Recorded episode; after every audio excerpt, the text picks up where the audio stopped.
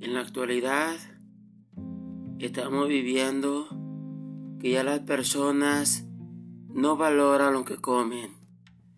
Ya las personas dicen que se cuidan, pero le regalan a sus parientes Coca-Cola, tequila, comida grasosa que les va enfermando. Si de veras quieres a tu familiar, no le regales comida que mata.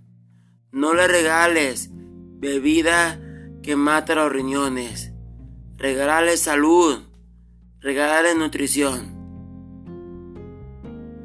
Y regálale el cuidar la salud. Saludos y